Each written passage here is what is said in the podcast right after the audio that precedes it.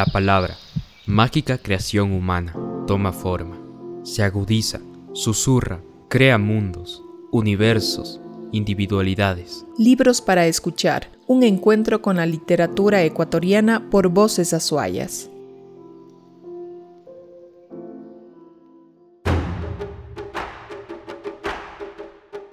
Una idea original de Ana Abad, Quilca Editores. Producción Juan Carlos López y B Comunicación, con el apoyo de Grupo Estrategia 7. El violín de Ingles. Novela escrita por Carlos Vázquez. 10. El develamiento del misterio de Mustafa.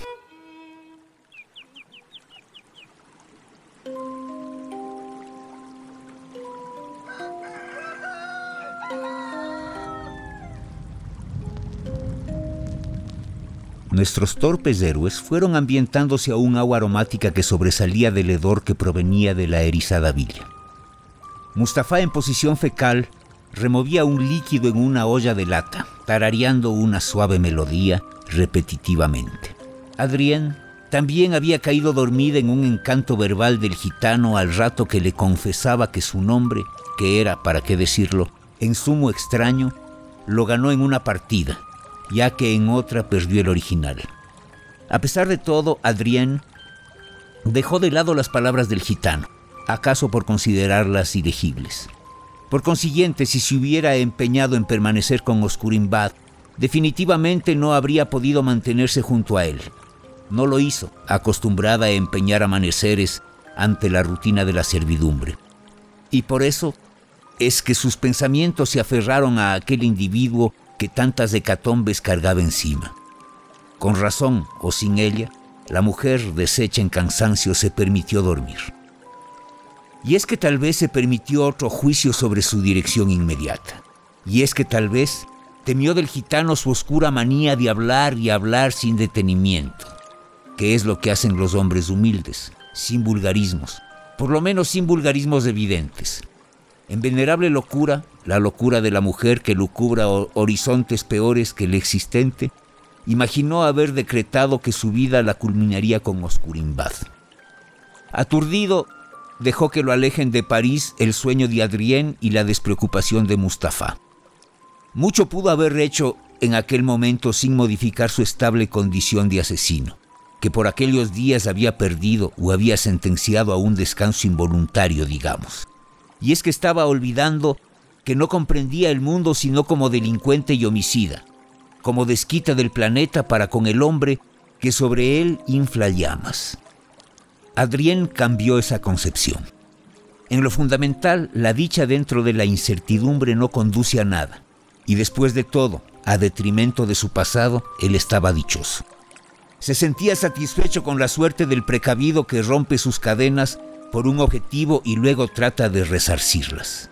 Minuciosamente satisfecho, como un ratoncillo que acaba hasta la última tira de su aceituna, era una ventaja, bajo el brillo de este nuevo cosmos tenerlo cerca, como una conquista táctica en la cual al enemigo se le mantiene a un paso o algo similar. Quizás simplemente lo complacía la compañía de dos seres que con él no se sentían incómodos plácidamente recostada con su tersa mantita de seda cubriendo su más tersa piel de mandarina, Adrienne era hermosa. Despierta, sufría de esa malversación artística que provocan los gestos. El agua aromática calmó su refunfuñante estómago vacío. Cerca de la ribera septentrional del Sena, que es donde se ubicaron, de donde extrajeron el agua, donde confluyen el Marne y el Oise, un aire peculiar, algo gélido sopló fuerte. Finos hilos de cristal se formaban sobre el caudal del río, donde se mezclaban con un agua verde y pequeños montones arenosos, además de con enmarañadas plantas acuáticas y aletas o panzas de peces que quedaban atrapados en la confusión. El río estaba a una prudencial distancia del sitio que escogieron, que en realidad escogió el gitano para acampar.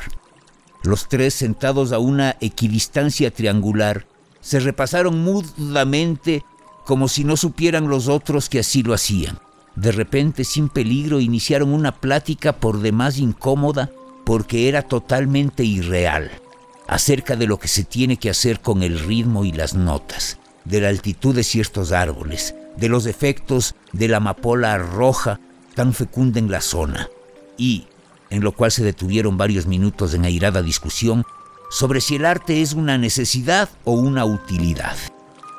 Oscurimbad creyó tener la facultad y la experiencia para enfrentar al bardo viandante, quien engreía de entonar, según él, la lira como antes lo hizo al referirse a la vihuela con una delicadeza que solo la lira merece de en su entonador. Pronto hablaron acerca de las compañías, de las instituciones artísticas que desde antaño dominaron la cité y sus entornos de la música de cabaret, de sobremesa, de intentona sin sentido, de oído. A todo esto, Oscurimba defendió como el que más con la tesis de que cualquier hombre puede lograr la gloria basado en una melodía impar y que este don puede excitarse hasta alcanzar una envergadura digna de los mayores maestros y apta para las mejores enciclopedias y los mejores salones de Europa. El subnormal de Oscurimbad, mientras departía furibundo, parecía estar suspendido en la conversación que inició como deben iniciar las conversaciones, de un modo subalterno, de un modo bárbaro y coincidencial.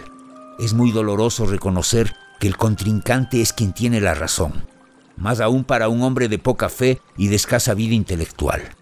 Pese a todo, Oscurimbad cedió a las hipótesis que planteó Mustafa, quizás aguardando que él hiciera lo mismo, lo que no se dio.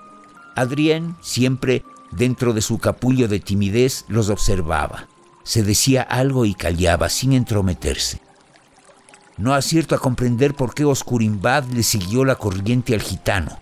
Lo único real es que platicaron durante horas. Adrien durmió. Oscurimbad fue al borde del río en pos de alimento, a lo que fue acompañado por Mustafa en intento infructuoso. Luego los dos, despreocupados del hambre, se sentaron a orillas del Sena a mendigar a los pescadores por un pez, para pronto acceder a comprar uno a un precio estratosférico. Adrien tuvo la obligación de prepararlo. Semicrudo lo, lo engulleron a grandes mordiscos, cada quien queriendo arrebatarle el turno de la palabra al otro, hasta que en un instante mágico e instantáneo Mustafa dejó frío, insensible, cual mojigato parlanchín, escapar la historia que Oscurimbad se había alistado a escuchar.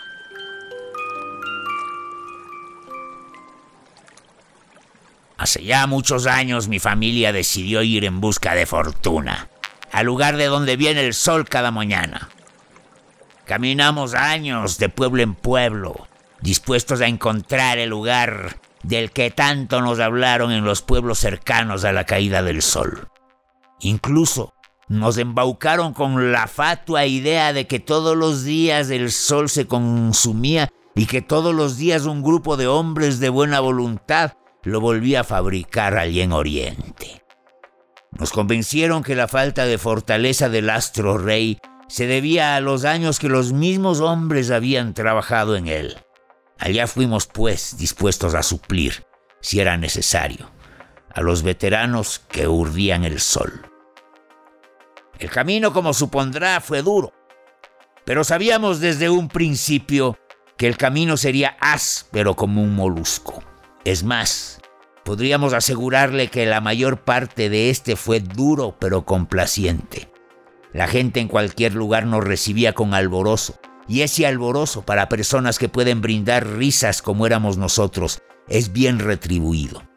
Montábamos a cambio de buena carne y buena bebida espectáculos de malabarismo y espectáculos de dramaturgia, y de donde salíamos salíamos felices. Ese no fue ningún inconveniente. Poco a poco nuestra fe crecía.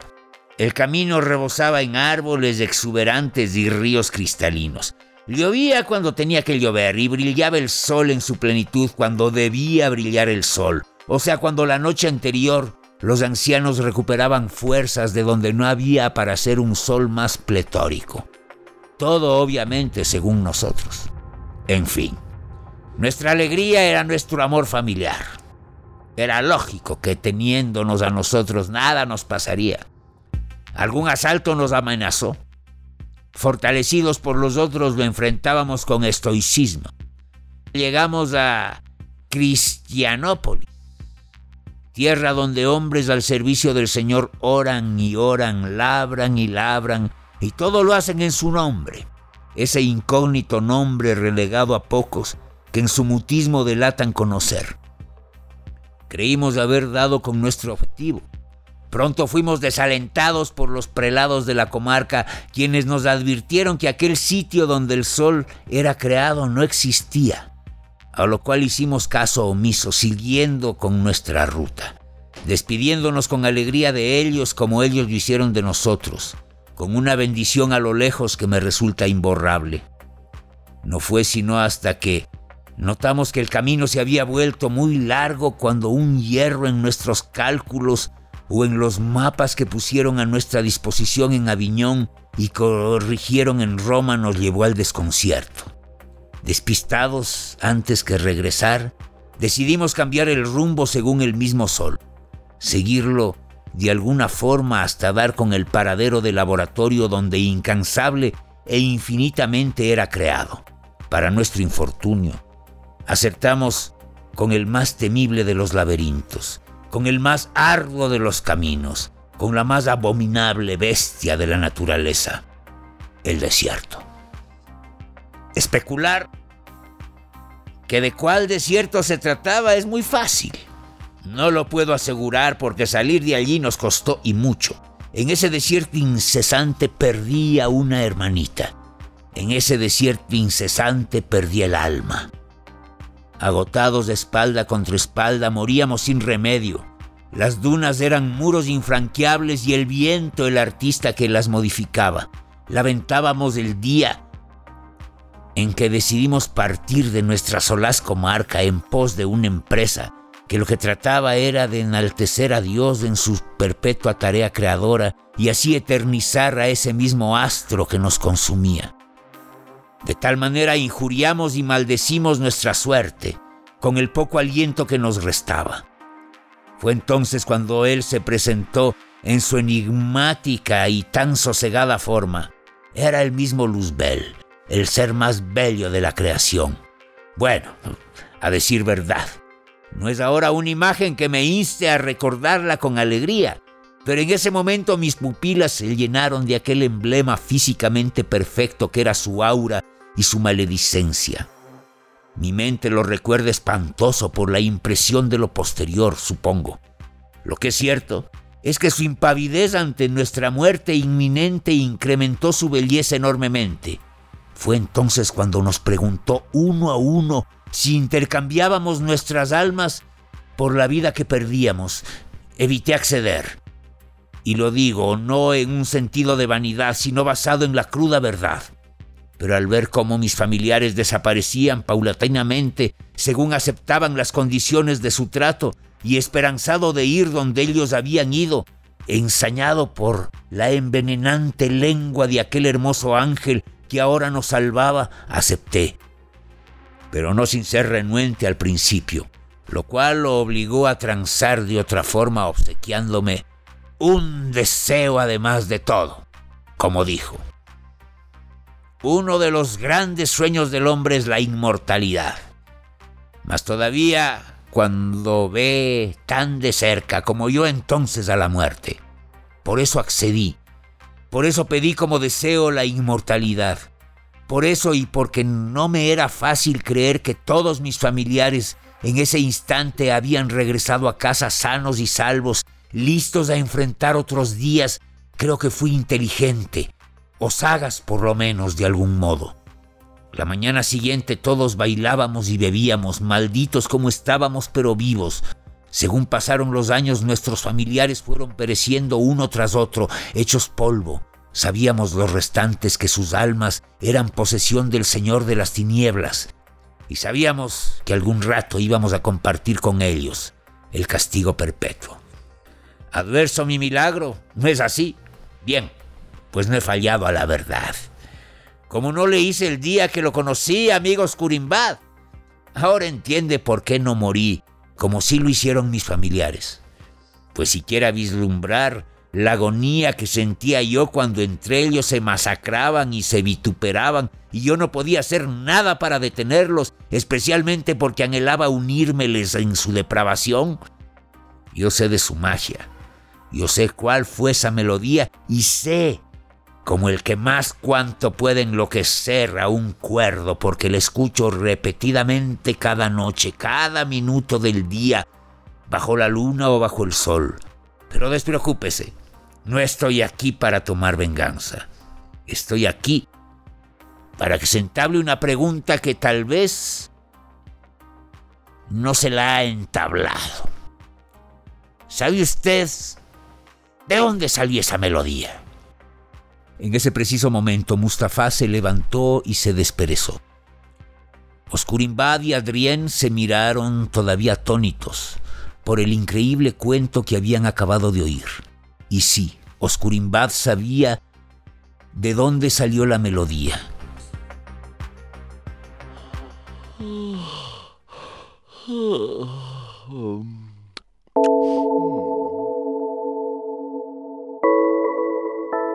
En ese preciso momento, Mustafa se levantó y se desperezó. Oscurimbad y Adrien se miraron todavía atónitos por el increíble cuento que habían acabado de oír. Y sí, Oscurimbad sabía de dónde salió la melodía, pero no se lo iba a decir. No hubiese sido aquella la razón por la cual no pretendía matar. Y como sabemos, a él no le agradaba en lo absoluto la violencia, y mucho menos la sangre, y mucho menos su sangre. Todos se irguieron, recogieron las cosas en silencio. Una calma acompañada por la sinfonía que causaba el oleaje del Sena los llenó. Vieron los tres la ciudad con el sol a punto de esconderse detrás de las primeras casitas que desfilaban rumbo a Notre Dame. El gitano irrumpió la calma, pero con voz tranquila. No solo la fe estigmatiza. La conciencia semella para ambos lados. ¿No me han preguntado acaso por delicadeza la razón de mi vestimenta? No he cambiado de religión Ahora más que nunca creo en un Salvador que puede redimir hasta el más caótico pecador. La conciencia, como premiador supremo de nuestros espíritus y asimismo castigador insobornable, infiere sobre la carne del réprobo el dolor del estigma. Y tampoco crean que es por mucha fe, aunque puede ser. Todo nació y usted Oscurimbad lo puede constatar si su memoria no es fallida. El día que mis familiares, todos en cofradía, emprendieron el viaje al Averno, que es el mismo día que usted los mató, me tocó la infame tarea de enterrarlos. Al pie de sus tumbas, lo que no había hecho durante muchos años. Oré por ellos y sellé mi oración con la señal de la cruz. Al santiguarme en los lugares que señalé con el símbolo cristiano, se abrieron heridas que sangran y sangran dolorosamente. Por eso el turbante que cubre la abertura en la frente. Por eso los guantes que cubren mi abertura en mi mano derecha. Uso en la izquierda para para perder preguntones. Por eso la faja que rodea mi cintura, que cubre la abertura sobre mi ombligo. Por eso la ropa de cuero que cubre mis heridas en los hombros. Pero no se asusten. Creo que esto es una bendición a final de cuentas, pues quizás si Jesús me aniquila desangrándome en su bendito nombre, mi alma halle redención. Tal vez de esta manera esté asaltando al mismísimo Bell. No lo sé. Pudo también ser un trueque. Él tiene mi alma que la he perdido por flaqueza y yo la vida que él no tiene. ¿Cuál es la solución? Lo sabré solo al volverlo a encontrar. El horizonte ya se movía gelatinosamente sobre la planicie. Era hora de buscar abrigo. Mustafa se ruborizó al ver el rojo atardecer. Lo creyó un simulacro del infierno a él prometido.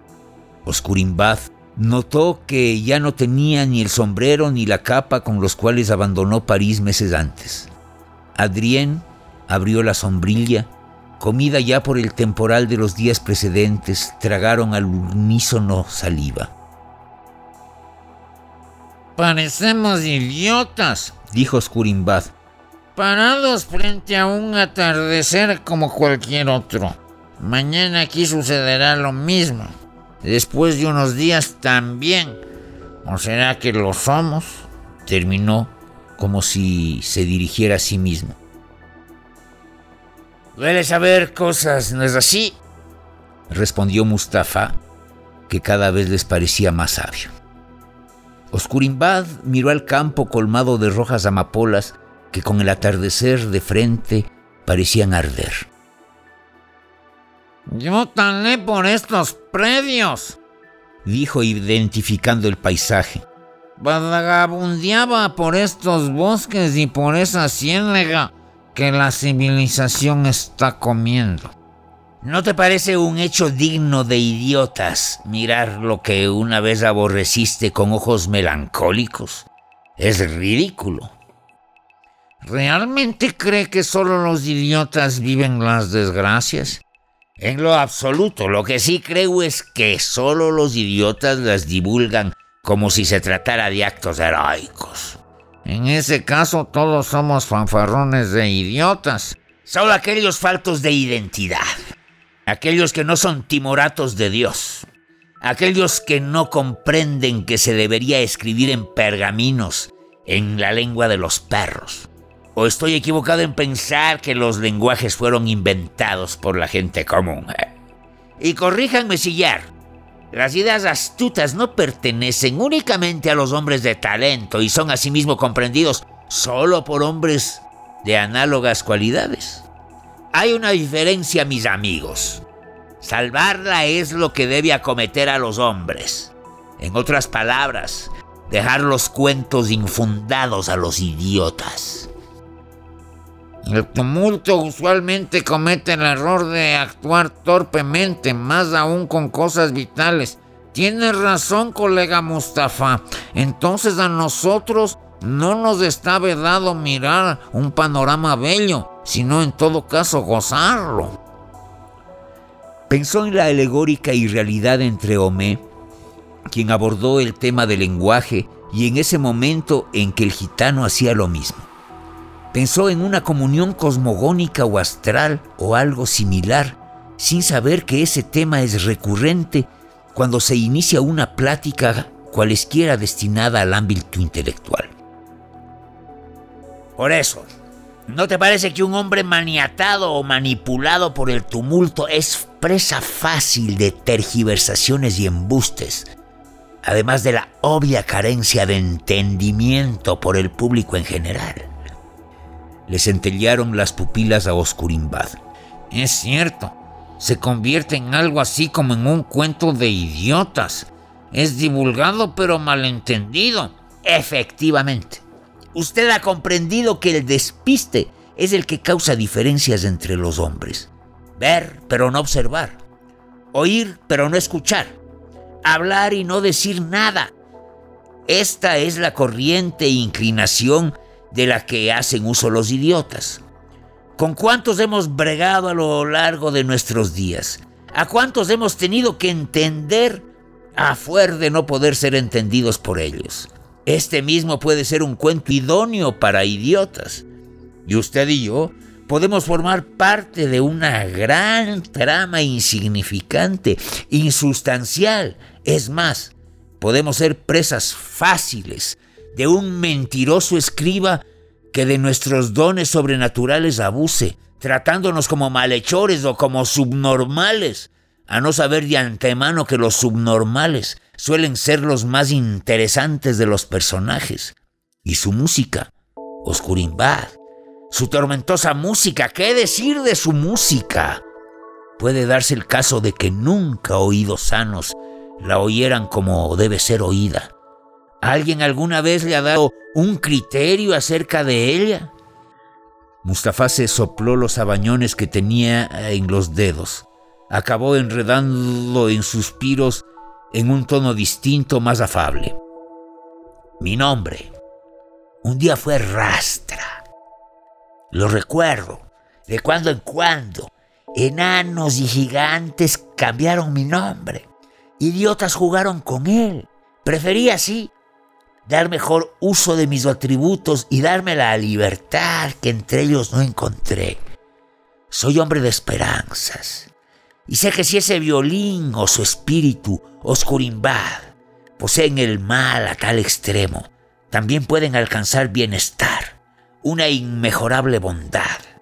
Tengo algunas amistades ganadas mayormente por cosas en común que nos distinguen del resto. Ni se imaginan la clase de gente que oferta su alma a cambio de poder. Precisamente esta gente le puede ayudar, Oscurimbad. Son eh, como el conjunto de alta alcurnia parisina, personas de arte. Diríjanse a esta dirección y díganles que van de parte de Mustafa Estoy seguro que serán bien atendidos. Extendió hacia ellos un papelito que pellizcó Scurimbad sin saber qué hacer con este y velozmente se lo arrebató de las manos Adrián.